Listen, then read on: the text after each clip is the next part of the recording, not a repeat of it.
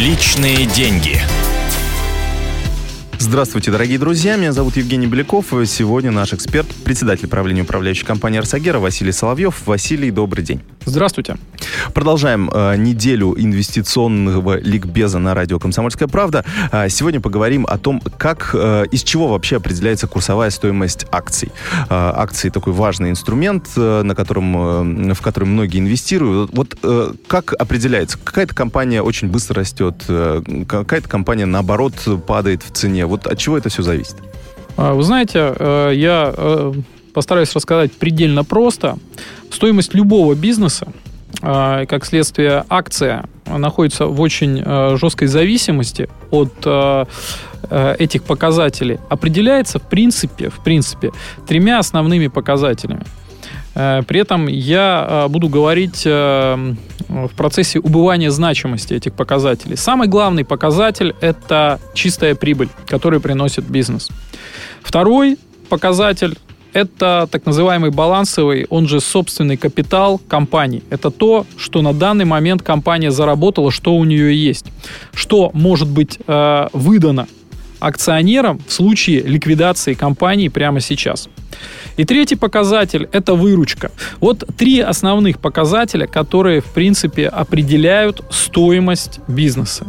При этом вы можете спросить меня, ну как же так? Э, Курсовая стоимость это, задается теми сделками, которые идут э, вот на, фон, э, на фондовой бирже. Ну да, обычно а, же а чистая прибыль, там собственный капитал и выручка это то, что существует в балансах компании. И действительно, скажем так, вроде бы э, кому-то может показаться, что прямой взаимосвязи нет. Но это не так. Во-первых, э, многочисленные статистические э, исследования показывают, что э, курсовая стоимость акций, она следует за экономикой бизнеса, а экономика, под экономикой бизнеса я как раз и хотел, чтобы вы знали, понимается вот эти три показателя. Я еще раз перечислю их. Это чистая прибыль, собственный капитал и э, выручка компании. А как же тогда на рынке возникают вот эти мыльные пузыри различные, которые схлопываются потом с треском? Очень хороший вопрос. Э, Дело в том, что э, как, как, собственно, на рынке возникают и ситуации, э, когда отличная экономика компании не находит отражения в курсовой динамике акций. Дело в том, что действительно формально э, инвестор получает прибыль именно из-за курсового роста. Для того, чтобы курсовой рост происходил, надо, чтобы кто-то акции покупал. И, и поэтому э, как возникают мыльные пузыри? Люди, которые не смотрят в суть того или иного бизнеса, который они покупают, они начинают покупать акции просто потому, что эти акции растут. Рассчитывая на то, что они будут А, расти в будущем. Совершенно верно. От того, что они покупают, акции начинают расти дальше. Это увлекает еще новых участников.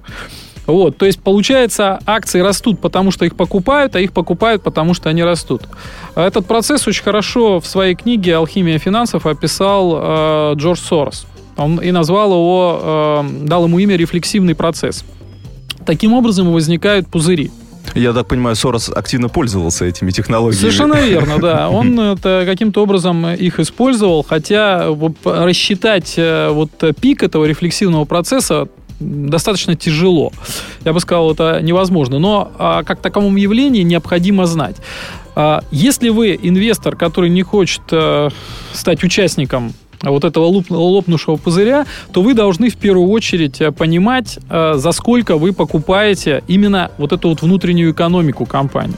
То есть соотносить стоимость компании через э, курсовую стоимость акции с ее экономикой. Самое простое соотношение э, это размер собственного капитала. То есть, когда ты не покупаешь э, компанию дороже, а, чем она, условно говоря, стоит по балансу, чем ее собственный капитал. Это достаточно легко э, вычислить. То есть это, эту информацию можно посмотреть на сайте компании и э, разделить вот эту стоимость акций. Да, на- можно посчитать, сколько стоит компания э, через э, умножив количество акций на стоимость, которую вы видите там на бирже, и дальше посмотреть банально э, собственный капитал компании, который известен из баланса. Это самое простое.